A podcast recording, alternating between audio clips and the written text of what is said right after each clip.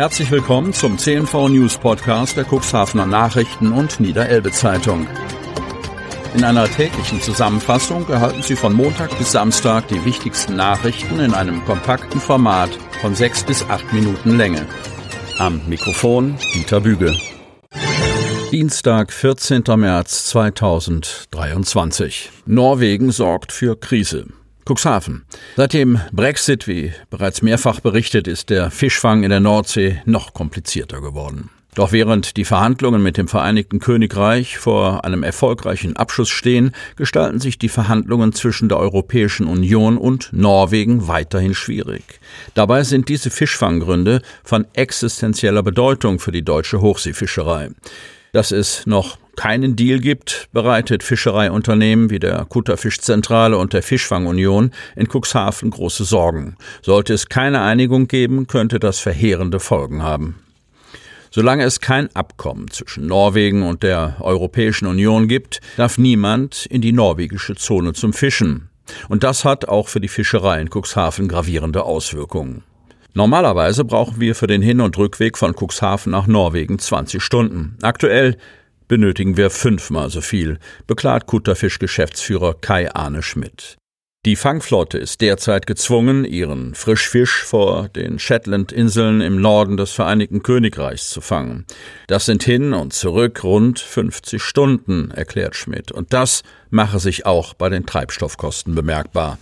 Die Trawler der Kutterfischzentrale und andere Fischfangschiffe dieser Größenordnung verbrauchen in einer Woche so viel Treibstoff, dass durch die gestiegenen Preise Mehrkosten in Millionenhöhe entstünden. Die zusätzlichen Wege zu den Fanggründen hätten dieses Problem sogar noch verschärft. Doch die Treibstoffkosten sind nicht das einzige Problem. Während Kutterfisch vor allem mit Treibstoffkosten kämpft, plagt die Deutsche Fischfangunion, kurz DFFU, die Planungsunsicherheit. Wir haben nicht das Problem, hin und her fahren zu müssen, da wir den Fisch an Bord zu Tiefkühlprodukten verarbeiten. Nichtsdestotrotz haben wir ein Effizienzproblem, da die norwegischen Gewässer zu dieser Jahreszeit die ertragreichsten sind, erläutert Samuel Rodriguez Ortega, DFFU-Geschäftsführer. Nicht zu wissen, was am Ende bei den Verhandlungen entschieden wird, belastet das Cuxhavener Unternehmen. Die Planungsunsicherheit ist sehr schlecht für uns. Wir rechnen jedes Jahr fest mit einem Abkommen zwischen der EU und Norwegen und den Mengen daraus, die wir in Norwegen fischen. Und jetzt ist nicht einmal abzusehen, ob wir dieses Jahr überhaupt in diese Gewässer fahren dürfen, sagt Ortega. Normalerweise würden sich die EU und Norwegen immer zum Ende des Jahres zusammensetzen und eine Entscheidung fällen. Jetzt haben wir Mitte März und es gibt immer noch keine Lösung, obwohl jetzt die Zeit ist, um nach Norwegen zu fahren, um effiziente Fischerei betreiben zu können. Aber wir sind ausgeschlossen, beklagt Rodriguez Ortega. Die Deutsche Fischfangunion ist daher ebenfalls gezwungen, sich nach anderen Fanggründen umzuschauen und fischt deshalb bei Spitzbergen. Ob das bis Ende des Jahres möglich ist, sei ebenfalls nicht sicher. Auch hier ist man sich noch nicht final einig, welche Fangmengen gefischt werden dürfen. Bisher wurde nur die Quote für das erste Quartal festgelegt. Das ist so nicht üblich. Der DFFU-Geschäftsführer macht sich große Sorgen darüber, wie es weitergeht und ob überhaupt ein Abkommen zustande kommt. Wenn nicht, wird kein einziges Schiff Cuxhaven in Richtung Norwegen verlassen.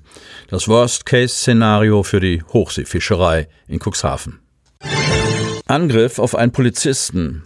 Cuxhaven. Ein 33-Jähriger muss sich seit Donnerstag vor dem Cuxhavener Amtsgericht verantworten. Der Mann soll im Januar vergangenen Jahres einen Polizisten ins Gesicht geschlagen haben. Er plädiert auf nicht schuldig, doch alle Aussagen sprechen gegen ihn. Es war der 12. Januar um 23.10 Uhr, als die Leitstelle der Polizeiinspektion Cuxhaven den Kollegen über Funk meldete, Jugendliche werfen Gegenstände aus dem Fenster eines Wohnhauses. Die Polizeibeamten machten sich auf den Weg zum Einsatzort. Vor Ort nahm sie lautes Geschrei aus einem Treppenhaus wahr. Der Angeklagte stand mit freiem Oberkörper in der Eingangstür des Hauses und soll laut den Beamten sichtlich aufgebracht gewesen sein. Im Zeugenstand erinnert sich der Polizeibeamte an den Vorfall. Kommt her, ich haue euch auf die Fresse, soll der 33-Jährige dem Beamten zugerufen haben und ging auf die Polizisten zu. Diese drohten daraufhin, Pfefferspray einzusetzen. Währenddessen versuchte ein Bekannter des 33-Jährigen, den Pöbler zurück in den Hauseingang zu ziehen. Die Beamten versuchten, die Lage zu beruhigen und die Personalien der beiden Männer aufzunehmen. Der Angeklagte ließ nicht mit sich reden und holte laut Aussage des Polizeibeamten zum Schlag aus. Der Polizist wich aus und setzte daraufhin Pfefferspray ein. Der Angeklagte verlor daraufhin kurzzeitig das Bewusstsein.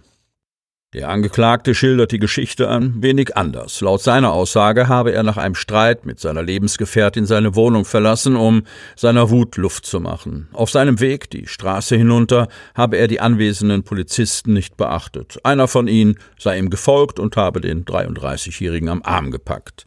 Er habe den Beamten mehrfach aufgefordert, ihn loszulassen. Der Angeklagte habe sich dann mit einer ruckartigen Bewegung aus dem Griff des Polizeibeamten befreit, der daraufhin Pfefferspray einsetzte.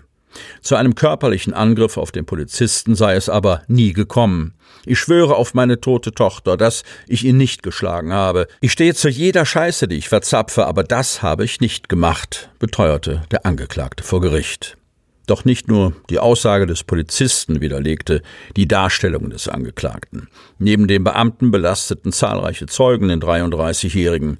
Bekannte des Angeklagten, die ihn entlasten könnten, weigerten sich auszusagen, darunter seine Lebensgefährtin. Andere wurden gar nicht erst vorgeladen. Er besteht jedoch darauf, dass die Personen, die bisher nicht vorgeladen wurden, zu Wort kommen sollen. Die Verhandlung wurde auf den 20. März vertagt.